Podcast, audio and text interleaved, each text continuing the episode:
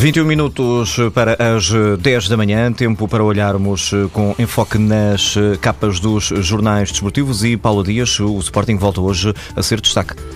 E os últimos dias não foram fáceis para o Sporting. A bola fala numa semana negra e recupera factos. Primeiro, a eliminação da taça, a perda da liderança no campeonato e ontem a derrota em tribunal que obriga o Sporting a pagar 12 milhões de euros, mais juros à Doyen. Bruno Carvalho já garantiu que vai recorrer. A bola conclui que é inevitável para o Sporting a venda de um ou mais jogadores no mercado de janeiro. A vida do Sporting nos últimos dias é assunto para as crónicas nos jornais. Vitor Serpa na bola chama-lhe a semana da tempestade perfeita. No Record, o diretor adjunto Nuno Farinha sublinha que este caso de Doyen, o dinheiro perdido com a saída da Liga dos Campeões e também o caso Carrilho, são três eh, sérios problemas no caminho do novo Sporting. No jogo, o diretor José Manuel Ribeiro fala em consequências, dizendo que para uma das decisões de Bruno Carvalho há proveitos e prejuízos. O ano novo abre com um Sporting Porto para o campeonato e Ibrahimi, jogador dos azuis e brancos, diz nos desportivos que o clássico pode ser decisivo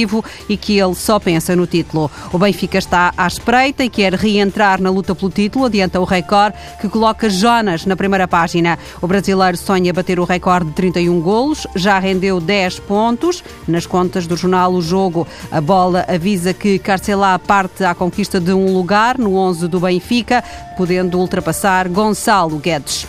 Regressa o Bruno de Carvalho porque há hoje notícias, e não apenas nos desportivos, que relatam incidentes que envolveram o presidente do Sporting numa discoteca no Funchal. Bruno de Carvalho recorreu mais uma vez ao Facebook para desmentir que tenha sido expulso da discoteca Vespas e garantir que tudo não passou de, um, de uma banal troca de bocas com meia dúzia de adeptos de outras equipas. Nos jornais ingleses está a aposta de Abramovich em Pep Guardiola. O Daily Mail e o Sun referem que o Chelsea entra na corrida por Guardiola. O Mirror adianta que este é o tempo de Fergie, ou seja, Sir Ferguson foi chamado para ajudar a decidir o futuro de Van Gaal no Manchester United. Em Itália fala-se em Witzel, o belga que já esteve no Benfica e está agora no Zenit, é desejado pelo Milan. A notícia é do Tuttosport e também do Corriere dello Sport, que aponta o italiano Roberto Soriano da Sampdoria como alternativa a Witzel.